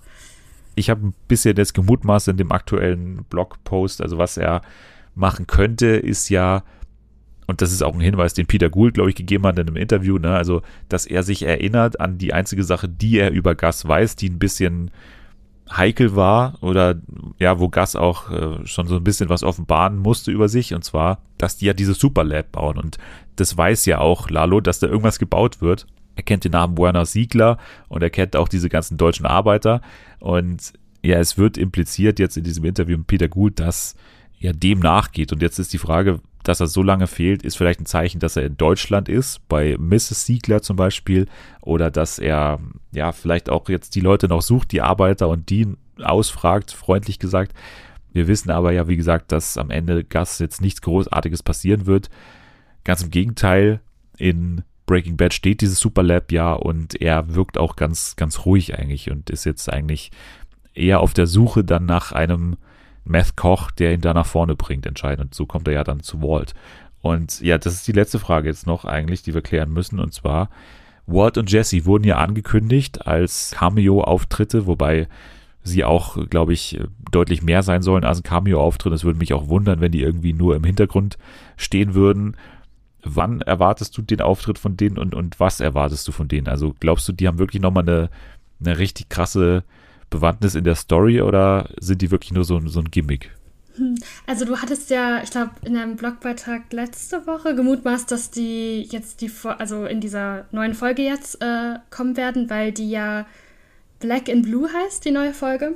Genau. Also an sich würde es Sinn ergeben, finde ich. Aber ich finde, es ist irgendwie noch ein bisschen zu früh, weil die Charaktere sind noch nicht so an so weiten Punkt und es war ja auch voll lange die Diskussion bzw. die Mutmaßung, dass äh, Better Call Saul genau an dem Punkt endet, wo Jesse und Walter das erste Mal auf äh, Jimmy treffen.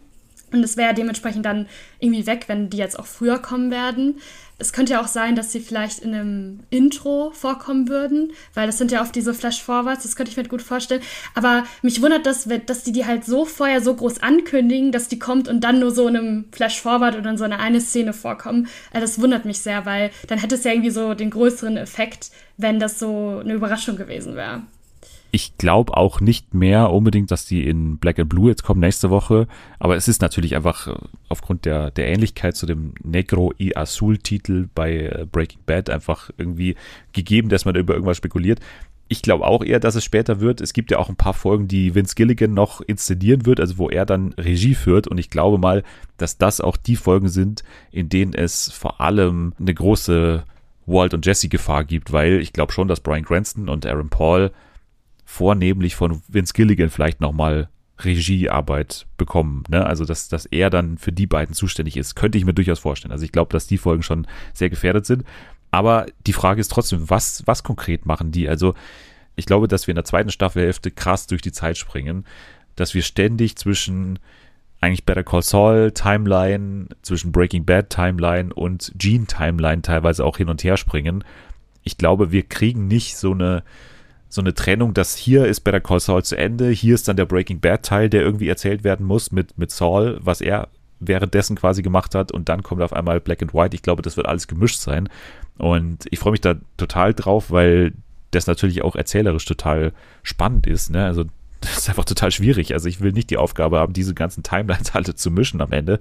Zum Beispiel die Vergiftung von Brock, ne? Das haben wir nur so alles aus Walters POV gesehen. Also dass zum Beispiel solche Geschichten nochmal irgendwie anders erzählt werden. Oder wenn zum Beispiel Kim im Hintergrund arbeitet, dass wir ihre Arbeit krass miterleben. Könnte auch sein. Ja, dann bleibt eigentlich nur noch Mike, den wir jetzt nur so ein bisschen übersprungen haben. Wie gefallen dir seine Szenen bisher? Also ich finde ihn immer sehr, sehr gut. Also ich mochte ihn damals bei Breaking Bad auch sehr gerne und ich mag ihn bei der Costa auch sehr gerne. Was mich so ein bisschen wundert, beziehungsweise wo ich mich frage, ob irgendwas Großes noch zwischen Gus und Mike passieren wird, weil er merkt ja, dass die beiden schon ihre Differenzen haben und Mike oft ja anderer Meinung ist als Gus ist. Die haben ja am Ende von, also am Anfang von Breaking Bad ja eine sehr starke Lo Loyalität zueinander. Und jetzt ist es gerade noch nicht so. Und dann habe ich mich gefragt, was jetzt passiert oder welche Handlung die beiden jetzt extrem zusammenschweißt, dass äh, ja, Mike Gus komplett vertraut und die wirklich so ein perfektes Team sind. Ja, es ist wahrscheinlich diese Lalo-Geschichte, ne? Irgendwas mit Lalo wird es zu tun haben, dass am Ende es ein krasser Vertrauensbeweis ist, den beide füreinander wahrscheinlich erbringen. Also Mike, indem er Gus beschützt, aber auch Gus, der sich vielleicht mal vor Mike schützend stellt, kann ja auch sein. Wir haben ja in, in Breaking Bad die Geschichte, dass Mike ja auch noch so ein bisschen für Jimmy arbeitet, aber trotzdem eigentlich eher bei Gus ist. So, das ist ja eine ganz komische Arbeitsteilung. So, Mike arbeitet eigentlich für alle, aber für Jimmy irgendwie nur so ungern. Warum macht das dann überhaupt? Weil Gus würde ihn ja gut genug bezahlen. Also, das muss mir auch noch irgendwie erzählt werden, warum er überhaupt noch für Jimmy arbeitet, den er ja anscheinend, wie wir in der neuen Folge ja von dem Gespräch mit Kim auch irgendwie ableiten können, dass er ihn ja, das wissen wir auch selber jetzt nicht so respektiert als Mensch, der so ganz zurechnungsfähig ist und mit dem er sich so gerne unterhalten würde. Das sind wahrscheinlich keine Leute, die sich einfach irgendwie privat auch treffen würden. Aber trotzdem arbeitet er noch für ihn und trotzdem scheint ja irgendwas an der Arbeit auch zu liegen. Das muss schon auch noch irgendwie erzählt werden, wie diese Arbeitsteilung von Mike dann in Breaking Bad genau funktioniert. Also wann ist er bei Gus, wann ist er bei Jimmy. Davor würde ich aber sagen, treffen wir beide uns auch nochmal hier im Podcast. Ja, gerne. Sehr gut. Dann machen wir eine Mid-Season-Besprechung und halten euch dann auf dem Laufenden mit unseren Theorien. Natürlich auch im Blog, ne? Immer gerne lesen, Fernsehen für alle.wordpress.com. Oder man kann dir folgen bei Twitter zum Beispiel. Wie heißt du da? Äh, ich heiße da Jules PRZK. Ja, aber ich twitter nicht so viel. Aber wenn, dann. Ja. wir gehen jetzt wieder zurück zu Selma und mir, weil wir spielen jetzt noch ein Spiel. Also unbedingt dranbleiben.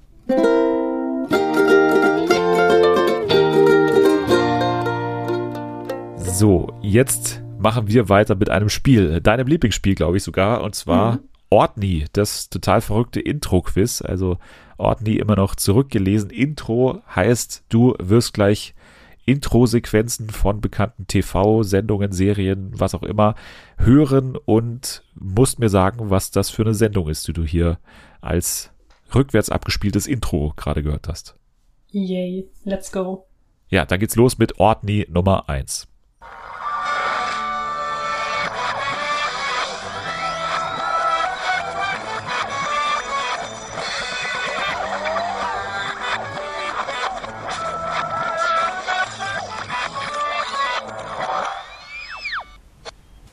Boah. Das kommt mir richtig bekannt vor, vor allem dieses Geräusch am Ende. Also am Anfang. Ja, genau. am Anfang. Für mich am Ende. Boah. Es ist irgendein Zeichentrick, glaube ich, der so wahrscheinlich bei Super RTL lief oder so, aber. Super RTL ist richtig, Zeichentrick falsch. Okay. Ich weiß es nicht, es fällt mir nicht ein.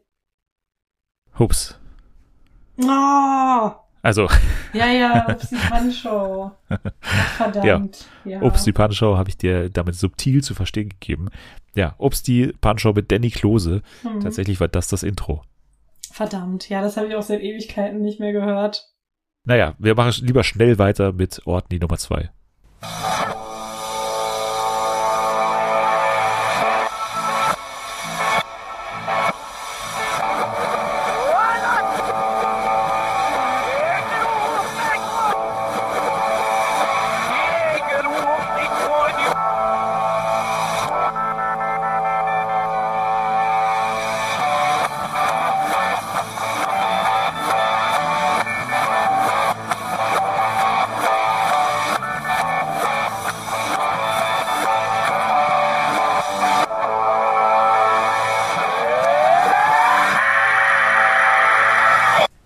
Kommt mir halt auch wieder bekannt vor, aber es hört sich an wie dieses Came for You, dieses Lied, aber ich weiß wirklich nicht, welches Intro das ist. Willst du einen Tipp oder willst du. Ja, bitte, ich brauche einen Tipp. Ein Tipp, okay. Es ist eine amerikanische Serie, die mhm. unfassbar oft im deutschen Fernsehen läuft und extrem bekannt ist für diesen ersten Sound in diesem Intro, beziehungsweise für den letzten jetzt beim rückwärts gehörten Sound. Ich habe keine Ahnung. Das ist richtig peinlich gerade. Nee, ist nicht peinlich, weil es, glaube ich, exakt gar nicht dein Fachbereich ist, aber ich würde sagen, das Intro ist so bekannt und die Serie ist so bekannt, dass du es auf jeden Fall auch wissen könntest. Ich sag's dir mal, es handelt sich natürlich um CSI Miami. Ach, Kacke, ja. Ist doch dieses. Ja, ja, ja. Und dann, äh, das ist auch mal hier Caruso, der Typ mit der, mit, mit der, der, Sonnenbrille, Sonnenbrille ja. der immer so Drive-by Miami Style und dann. Ja, verdammt. Nee, ja. jetzt ist auch so eine Serie, ich bin jetzt zwar so Law and Order Fan, aber CSI Miami habe ich halt nie geguckt. Und dieses Intro habe ich auch seit, keine Ahnung, 15 Jahren oder so nicht mehr gesehen und gehört. Deswegen konnte ich das absolut nicht zuordnen. Schade. Ja, schade, aber du hast noch eine Chance bei ja. Ordney Nummer 3.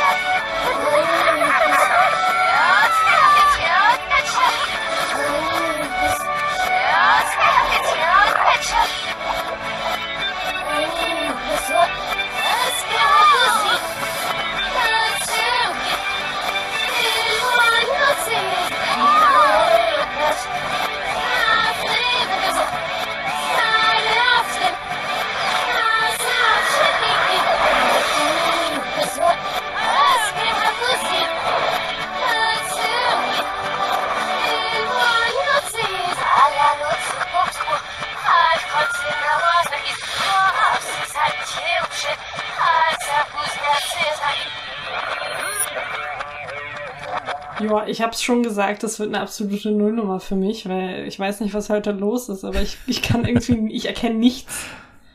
Du bist immer noch so geschwächt von der Killing Eve-Diskussion. Absolut, also. das hat mir meine komplette Energie geraubt. Ja. Mir kommt es absolut nicht bekannt vor.